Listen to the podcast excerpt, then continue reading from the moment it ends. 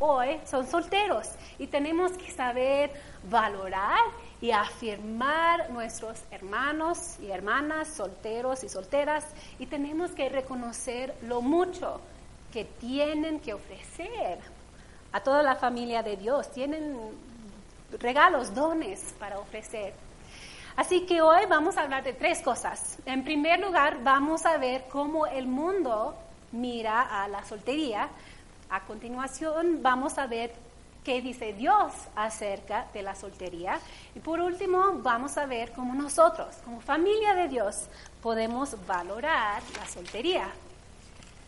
Y quiero empezar diciendo que he hablado con amigos solteros y he hecho un sondeo con algunos de ellos sobre lo que experimentan las personas solteras, pero tengo que confesar desde el principio que mi propia experiencia como soltera está fuera del promedio normal. ¿Qué es el promedio normal? Bueno, aquí hay un mapa que, que tiene la edad promedio a la que se casan las personas en el mundo por primera vez. Colores más oscuros es un poco más de edad más avanzada. Y eh, yo me casé a, las, a los 24 y mi marido tenía 23 y en comparación en promedio en los Estados Unidos en el momento ahorita es 29 para los hombres, 27 para las mujeres y en Ecuador, según el Instituto Nacional de Estadísticas y Censos, la edad promedia de matrimonio para los hombres es 31, para las mujeres 28.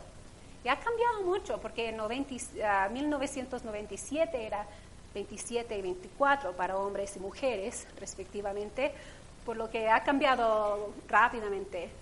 Y en Chile, el país de nuestro querido pastor, los hombres se casan más o menos a los 35 años y las mujeres a los 32. Y quiero compartir esas cifras, sobre todo para demostrar que, que, la mayoría de la gente va a pasar una cantidad grande en su vida como, como solteros, ¿no? Y estoy hablando de la soltería con un poco de miedo, espero con un poco de humildad, reconociendo que como alguien que se casó joven y como todavía estoy casada, no conozco realmente la experiencia vivida de muchos de ustedes y no puedo ponerme 100% en sus zapatos. Pero sin embargo, yo quiero que esto sea una oportunidad para que nosotros podamos abrir la conversación, el diálogo. Y si digo algo ofensivo que te sientes como no cuadra con tu experiencia, no dudes en decírmelo pero después del culto, ahorita no. y quiero pedir disculpas de antemano, de antemano por cualquier ofensa causada, ya que mi motivación esta mañana es traer a la luz y honrar a los solteros de nuestra iglesia. Y mi esperanza es que los solteros puedan salir del culto hoy sintiéndose vistos, animados y apreciados. Entonces, quiero empezar hoy con un video, porque siempre es bueno reír un poco, em, de cosas que no se debe decir a los solteros. A ver si funciona. Ah, audio, no hay. bueno, podemos ver si un día. Podrías intentar ligar en Twitter, en, Facebook, no sé. No, Estamos cansados nosotros los solteros de oír esto. Sigues soltero, pero pues si eres genial. No te preocupes, el amor llega cuando menos se lo esperas. Oye, ¿no te sientes solo a veces? ¿No te preocupa no poder tener hijos algún día? Deberías intentar ligar en Twitter, en, Facebook, no sé, en esos lugares de encuentros. Eh. La verdad, no se merecen a alguien como tú. Es que tal vez no estás listo para una relación seria todavía. Algún día cuando estés casado vas a desear estar soltero. Es que yo siento que eres muy exigente. Seguro, seguro perdió tu número. Debiste haber ido a esa boda que te invitaron para que vieras tu futuro. Tienes que quererte a ti mismo antes de poder querer a alguien más. Oigan, ustedes dos nunca han pensado en estar juntos, son amigos desde hace años. Deberías dejarme presentarte a alguien, tengo a la persona indicada para ti. Tú no necesitas a nadie. Bueno, esas son algunas de las frases que nosotros los solteros estamos fastidiados de escuchar. Ok. Sí. Sí, ok. Algunos de los solteros están como, sí, amén, amén. Ok, hemos visto un poquito de algunos estereotipos que, que la cultura tiene acerca de soltería y creo que podemos dividir más o menos la cosmovisión cultural actual sobre la soltería en dos campos, los tradicionalistas y los modernistas. Y la cultura tradicional considera el matrimonio como llegar a la cima de la vida y por eso siempre te preguntan, ¿cuándo te casas? No eres un adulto hasta que estás casado y para muchas culturas no estás visto como un adulto hasta que está casado y también tiene hijos. Y es como juegas en el equipo del barrial del fútbol, pero una vez que estás casado, ya sales como jugador estrella en el equipo profesional, juegas para la liga, o lo que sea, eliges tu equipo. Pero la perspectiva tradicional del matrimonio dice, no eres nadie hasta que estés en una familia. No, eras, no eres nada hasta que estás casado. Ahora, a menudo encontramos a esta actitud en las generaciones más antiguas, tradicionales, así como en las zonas rurales, quizás, donde si eres de uno de esos pueblos, ahí está la familia esperándote es menos aplicable en las ciudades en estos días. Tal vez es por eso que algunos de ustedes se quedan aquí en Quito y no quieren ir a visitar la casa como un, soltero con treinta y pico años, tu familia siempre es como, a ver, la próxima, ay, mi hijo, ¿por qué no te casas? Pobre de mí, no voy a tener nietos, o no voy a vivir para verlos.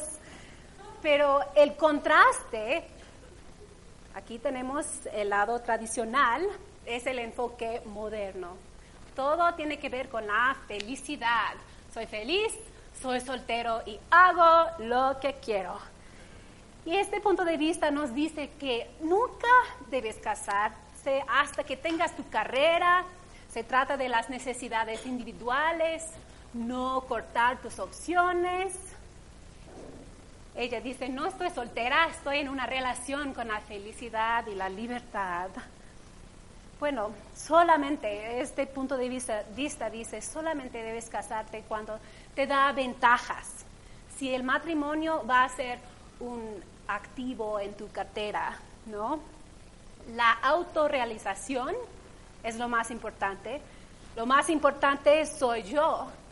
El matrimonio es un medio para un fin mi felicidad, ¿no? Y no te cases,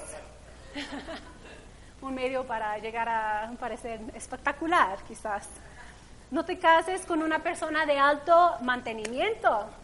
Asegúrate de casarse con alguien que mejora tu vida, que agrega valor para ti, emocional, física, espiritual, económica, quizás también. Bueno, estos son los dos campos en la cosmovisión ah, secular de la soltería. Y si por una parte pasas todo el tiempo como una persona soltera, autocriticándote, siendo duro contigo mismo, ya que no estás casado, estás cediendo a la idolatría de la cultura tradicional. Y esto significa que estás poniendo tu identidad en los lazos familiares antes de tu identidad en Cristo. Y las familias nos pueden presionar un poco también en ese aspecto, ¿no? Por otro lado, si sales a tener relaciones sexuales sin compromiso, sin matrimonio, si duermes con personas porque quieres sentirte realizado, porque sientes que es necesario tener a alguien a satisfacer tus necesidades y nada más, todo se trata de ti, lo que quieres hacer tú, como este señor y su PlayStation. Bueno, le estás dando a la idolatría de la cultura moderna. Eh, quiere decir que estás permitiendo que tus sentimientos guíen tu vida en lugar de dejar que Cristo la guíe. Y lo interesante es que parece que hay una cantidad de cristianos solteros que de alguna manera son capaces de llevar a ambos idolatrías a la vez, saliendo a, dormir con quien sea, a la vez odiando a sí mismos por no estar casados. Y es absolutamente lo peor de ambos mundos. Y, y, no quiero, no queremos esto para nosotros, ¿no? Tenemos que cambiar nuestra cosmovisión para poder romper estas idolatrías. Tenemos que encontrar a Jesús de una forma, una manera más profunda, conocerle a Él más íntimamente y tenemos que cambiar nuestra cosmovisión. Ahora bien, ¿qué dice Dios acerca de la soltería en la Biblia? Y es totalmente diferente a las perspectivas del mundo, contrario a la cultura. En primer lugar, vamos a reconocer que Jesucristo, que nos, Él nos dio el ejemplo, el único ejemplo de la, vida perfecta en la, tierra aquí. Él vivió su vida como persona soltera. Y el apóstol Pablo, que escribió una gran cantidad del Nuevo Testamento en la Biblia, probablemente era un viudo. Así que ya tenemos una diversidad de experiencias representadas en la Biblia y vamos a ver lo que Jesús y Pablo tenían que decir acerca del lugar de solteros en el mundo. Vamos a abrir nuestros Biblias si los, las tienen, en Mateo 12, 46 a 50. Mateo 12.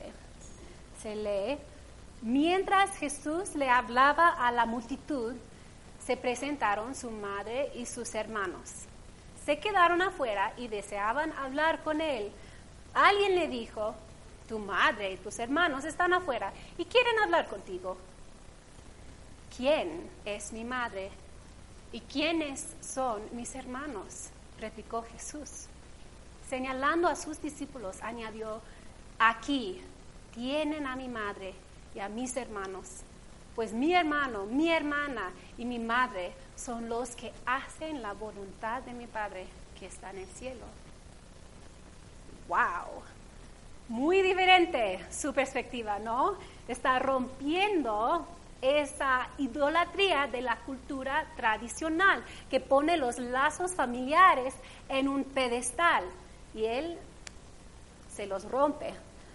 Lo básico en una relación humana en el reino de Dios no es el matrimonio o incluso las conexiones biológicas, familias, esposos, esposas, hijos. Estos sí son diseñados por Dios y son buenas estructuras, pero no son los pilares más importantes. Incluso vemos a Jesús decir en Mateo 22 que no habrá matrimonio en el cielo. Podemos debatir exactamente lo que quiere decir eso, pero ahí está. Y sin embargo, la, unidad básica de la relación humana es nuestro lugar como hijos de Dios, que componen la iglesia, lo que se llama el cuerpo de Cristo. Y esto es lo que va a durar para siempre. Nuestra identidad como hijos de Dios y como hermanos y hermanas en Cristo. Esta es la comunidad que Dios nos ha dado, en la que podemos aprender y crecer juntos y llegar a ser más y más como Cristo. Entonces, ¿cómo se ve esto en la vida actual? Bueno, tenemos una gran cantidad de inmigrantes aquí en esta iglesia, personas extranjeras, ah, tengo tres aquí, y especialmente si viniste aquí como una persona soltera, es muy probable que la gente te pregunte, ¿cómo pudiste dejar a tu familia ¿cómo puedes sobrevivir solo? Uh, y es como la cosa peor, porque están aquí en esta, esta cosmovisión muy tradicional. Y no les, no les dije que iba a poner sus fotos aquí, entonces Majo está. Pero creo que si, si preguntaras a cualquiera de estas mujeres estas preguntas, creo que te responderían, estoy aquí porque Dios me ha traído aquí. Y debido a que mi primera lealtad es con mi papi Dios y le sigo a Él. Y tampoco he dejado a toda mi familia. La familia de Dios está aquí conmigo y está en todo el mundo. Y no es que no, no duele estar lejos de familia biológica, pero solo se trata de, nuestro amor hacia el Padre Dios. Y ese amor viene primero, antes de nuestro amor, aún para nuestras familias biológicas. Y es, es un concepto fuerte, ¿no? Especialmente en una cultura como la cultura ecuatoriana que valora tanto a la familia y es algo súper lindo, súper especial, pero también tenemos que guardarnos de la idolatría Ahora vamos a ver algo que Pablo tiene que decir sobre todo esto y cómo se rompe nuestra idolatría moderna, que dice que el matrimonio o las solterías debe tratar simplemente con nuestra realización personal. Entonces, primero de Corintios, en el capítulo 7, versículo 27, dice Pablo escribiendo, ¿estás soltero? No busques esposa pero si te casas, no pecas. Y si una virgen se casa, tampoco comete pecado. Sin embargo, los que se casan tendrán que pasar por muchos aprietos. Y yo quiero evitárselos. Lo que quiero decir, hermanos, es que nos queda poco tiempo. ¿Qué opinan? Parece un poco misterioso, ¿no? Como que en las palabras de uno de mis predicadores favoritos, Tim Keller, él dice, me parece aquí como Pablo ha tenido un, mal día, como está diciendo primero en Efesios, otra carta que escribió, habla del matrimonio como algo muy exaltado, es un signo de la unión de Cristo y su pueblo, pero luego en este pasaje parece que él, está diciendo, el matrimonio me no es mayor cosa. Si estás sola es mejor permanecer así, pero si te casas, tampoco es un pecado. Recordemos que acabamos de, terminar una serie llamada Entre el cielo y la tierra sobre la vida en el reino de Dios ahora mismo. Bueno, Pablo no está a favor del equipo solteros o del equipo casados él está en el equipo del reino. Pablo está hablando de lo que vivimos en nuestro tiempo entre el cielo y la tierra. Y Jesús vino hace dos mil años y comenzó a sanar, a restaurar, a renovar el mundo. Pero el trabajo no ha terminado, obviamente, podemos verlo todos los días. Pero Jesús prometió que va a volver de nuevo para traer la plenitud de su reino. Y mientras tanto vivimos en la superposición entre las dos edades. La era vieja de quebrantamiento, de dolor, y la nueva era que comenzó Jesús y que continúa a través de su espíritu en nosotros. Por lo tanto, Pablo está diciendo aquí, en esencia, mira, la vida no se trata tanto de ti y el cumplimiento de tus apetitos en este momento. La vida se trata de expandir el reino de Dios. Y en el versículo 31 él dice, porque este mundo en su forma actual está por desaparecer. Entonces tus éxitos personales ahora tus necesidades personales ahora no son mayor cosa en comparación con este futuro que se acerca en Dios. Y Pablo está recomendando la soltería porque sabe que los que se casan encierran de cierta forma, así, asimismo, eh, a una sola área primaria de servicio en el reino de Dios. Cuando yo estaba saliendo como novios con David y pensando en matrimonio, yo tenía un compromiso muy fuerte ah, con, un, ah, con un ministerio en México, un orfanato, y donde había vivido y todavía estaba involucrada. Pero sabía que David no tenía el mismo llamado para volver allá conmigo. Y mientras me esforzaba y oraba sobre nuestra relación, recordé las semillas del árbol de arce ahí, en la casa de mis padres. Y me encantaba jugar con estas semillas de niña y les llamé helicópteros por la manera en que caen tengo un video que demuestra cómo vuelan. Espero que funcione. Súper lindos, súper lindos. Y para mí, estas semillas se convirtieron en una metáfora de la soltería. Tuve yo en ese tiempo la libertad y flexibilidad para volar a donde Dios me quería.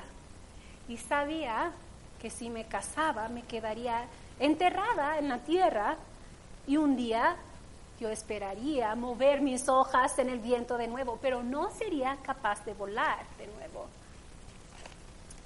Y es, es una metáfora y, todas las metáforas tienen sus límites. ¿no? Las personas solteras no son semillas inmaduras esperando convertirse en los árboles de los casados, nada así. Entonces, tacha esa idea. Pero tengo otra metáfora que viene a la mente cuando vemos que Pablo llama ambos la soltería y el matrimonio como dones. Y pensamos en los dones o en los regalos como algo que recibimos para nuestro propio beneficio. Pero en la Biblia vemos que Dios da dones para el bien de los demás, así como por nuestro propio bien. Creo que Pablo está diciendo que la soltería es un poco como Dios dándote un carro. Y no cualquier carro, un carro de carreras, un Ferrari. Y Pablo escribe en 1 de Corintios 7, versículo 32, quisiera que estén libres de las preocupaciones de esta vida un soltero puede invertir su tiempo en hacer la obra del Señor y en pensar cómo agradarlo a Él. Pero el casado tiene que pensar en sus responsabilidades terrenales y en cómo agradar a su esposa. Sus intereses están divididos. De la misma manera, una mujer que ya no está casada o que nunca se ha casado puede dedicarse al Señor y ser santa en cuerpo y en espíritu pero una mujer casada tiene que pensar en sus responsabilidades terrenales y en cómo agradar a su esposo. Les digo esto para su propio beneficio, no para imponerles restricciones. Mi deseo es que hagan todo lo que les ayude a servir mejor al Señor, con la menor cantidad de distracciones posibles. Pablo está diciendo, si eres soltero, Dios te ha dado un regalo como un Ferrari. Puedes moverte rápido, puedes tomar las curvas de la vida a una velocidad que las personas casadas no pueden alcanzar. Puedes responder a las crisis en el momento. Un ejemplo de esto es la vicepresidenta de, de Rich Pian, nuestra misión, que se llama Sheila Leach. Es una mujer británica, soltera, es una enfermera y sus historias de todos los países en que ha estado, Haití, Nepal, Australia, Grecia, Ghana y más, y todos los equipos de socorro en que ha trabajado después de tsunamis, terremotos, lo que sea, ella ha estado allí. Y para mí es un superhéroe en el reino de Dios. Sus viajes son cosas que solo puedo soñar con las responsabilidades que tengo a mis hijos y a mi marido. Ahí está Sheila, tengo una foto de ella. No está conduciendo un Ferrari en esta foto, pero así conduce ella. en la vida ella está aprovechando de las ventajas que Dios le ha dado, los regalos que Dios ha dado a ella como soltera. En cambio, estaba pensando en, mi propia vida, y creo que estoy conduciendo un station wagon.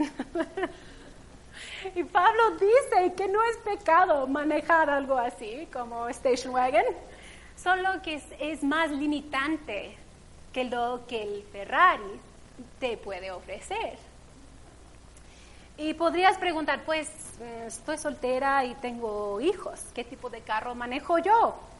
No sé, quizás un, Chevy Spark o un minivan, depende del, número de hijos que tienes. Y, y quiero decir, para los padres solteros, espero que podamos tener una serie completa un día, solo para ustedes, porque componen una clase de personas muy valientes y fuertes y merecen su propia serie de charlas. Pero mi punto ahorita no es tanto como qué carro manejas basado en cómo parece tu vida. El punto es, aceptas el regalo del carro que Dios te ha ofrecido, sabiendo que es temporal que Dios podría intercambiarlo por otro carro de acuerdo a su voluntad perfecta. Y esto se aplica a las personas casadas, tanto como a los solteros, ¿no? Independientemente de lo que estamos manejando, podemos estar preguntando uno al otro, ¿cómo estás conduciendo para el reino de Dios en este momento en tu vida? Y esto me lleva a nuestra última sección, ¿cómo valorar a la soltería en la familia de Dios. Y en primer lugar, vamos a respetar y honrar a los solteros cristianos que nos rodean con la forma en que hablamos a ellos y acerca de ellos. En el libro de Isaías, capítulo 56, versículo 5, dice que las personas que no tienen descendientes biológicos, sino que se dedican por completo al reino de Dios, recibirán un recordatorio y un nombre mucho más grande del que hijos o hijas pudieran darles. Pues el nombre que les doy, dice el Señor, es eterno, nunca desaparecerá. Así que si Dios dice que está bien estar soltero, no les preguntemos de forma mala educada, ¿por qué no estás casada todavía? No hagamos comentarios como, una vez que estés contenta en tu soltería, Dios te dará un cónyuge. Como acaso eres Dios y puedes ver el futuro? Y, además es una mentira dañina. La soltería no es una maldición para el pecado de estar descontento. Si eso fuera cierto, estadísticas del matrimonio se reducirían al cero, ¿no? Hay muchos casados muy descontentos.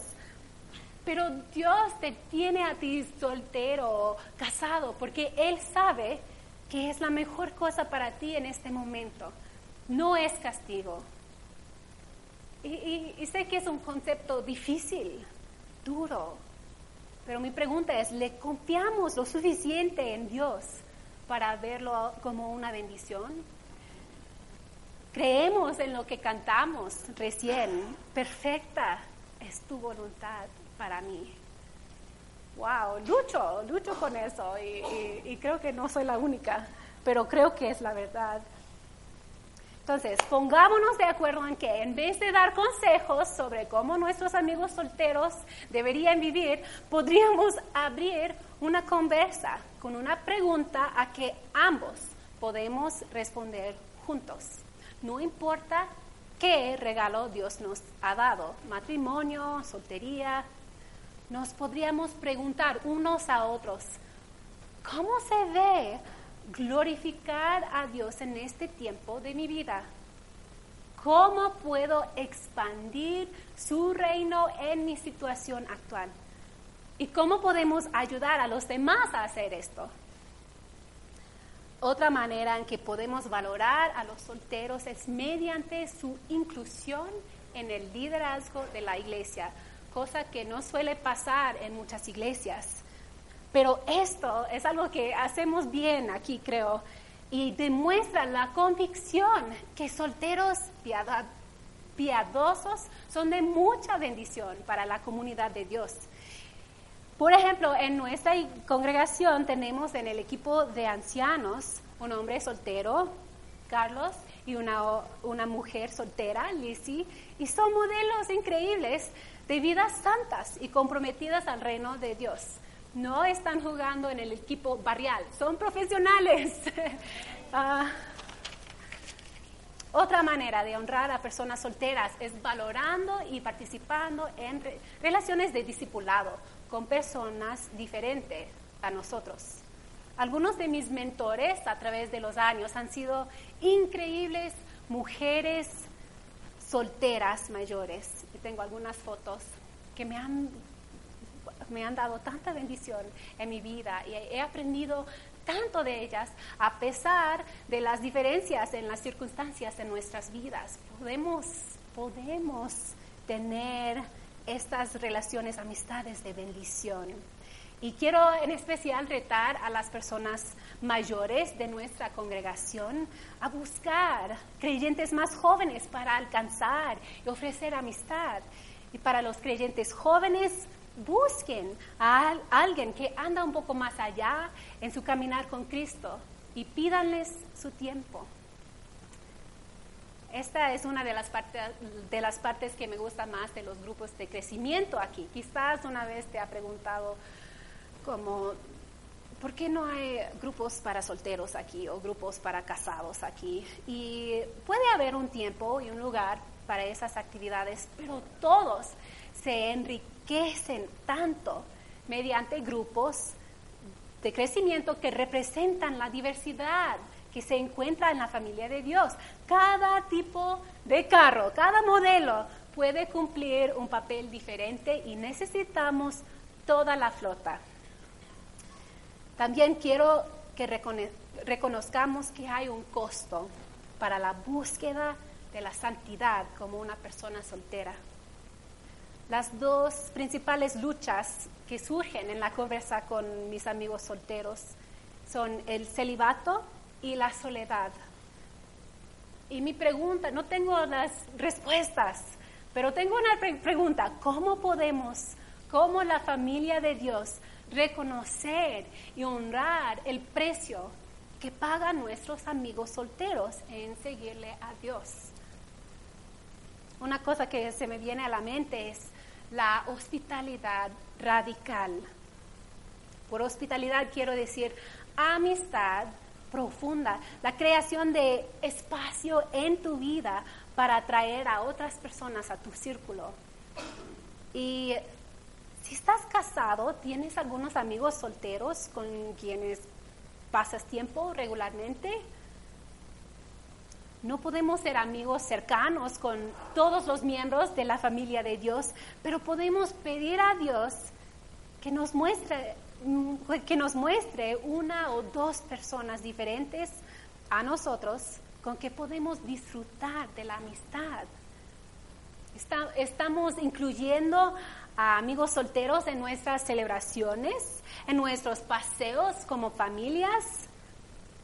Creo que algo que me encanta de la, cultura ecuatoriana es ese, es ese enfoque, énfasis en la familia. Pero como cristianos tenemos una familia gigante, mucho más amplio de lo que pensamos. Y podemos estar involucrando, amando, haciendo conexiones con nuestros hermanos en Cristo, ¿no?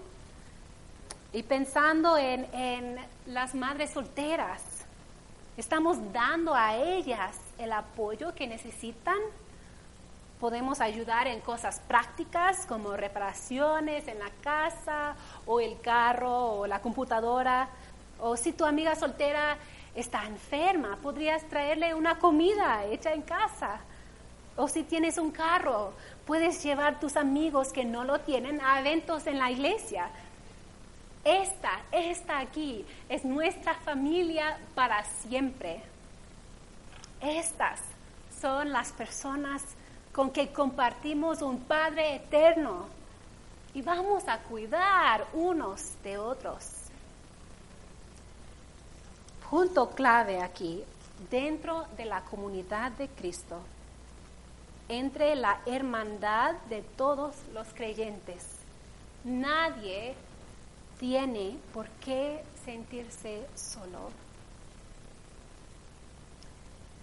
El grado en que esto es cierto en cualquier comunidad de fe debe ser el barómetro de si realmente estamos viviendo como la familia de Dios debe vivir.